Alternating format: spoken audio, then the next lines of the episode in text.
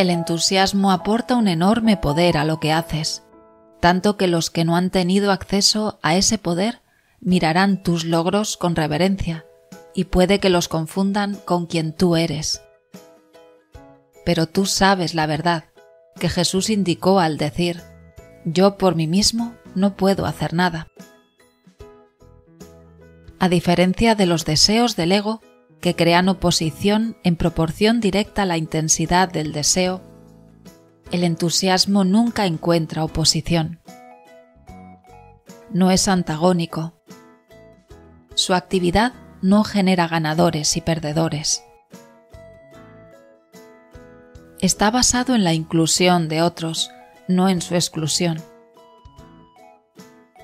No necesita utilizar y manipular a la gente porque es el poder mismo de la creación y por eso no necesita sacar energía de una fuente secundaria. Los deseos del ego siempre intentan sacar algo a alguien o alguna cosa. El entusiasmo tiene abundancia propia para dar y tomar.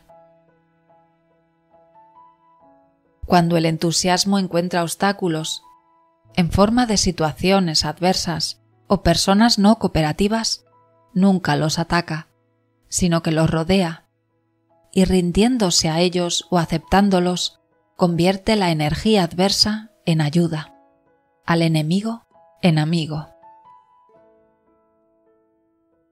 El entusiasmo y el ego no pueden coexistir. El uno implica la ausencia del otro.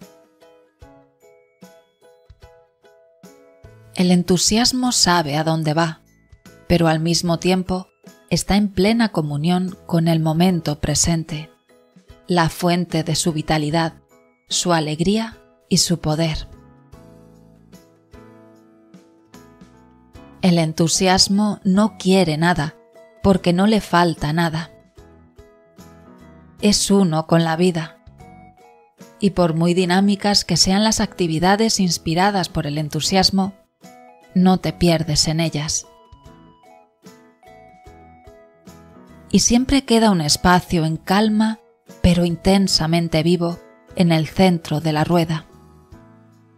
Un núcleo de paz en medio de la actividad, que es la fuente de todo y al que nada puede alterar.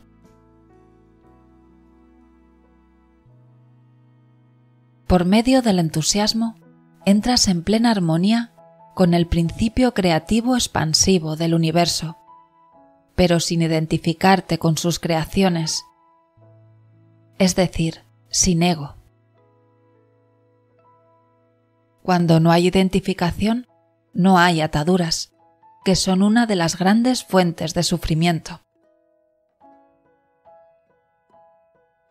Cuando la oleada de energía creativa ha pasado, la tensión estructural disminuye pero queda el disfrute con lo que estás haciendo.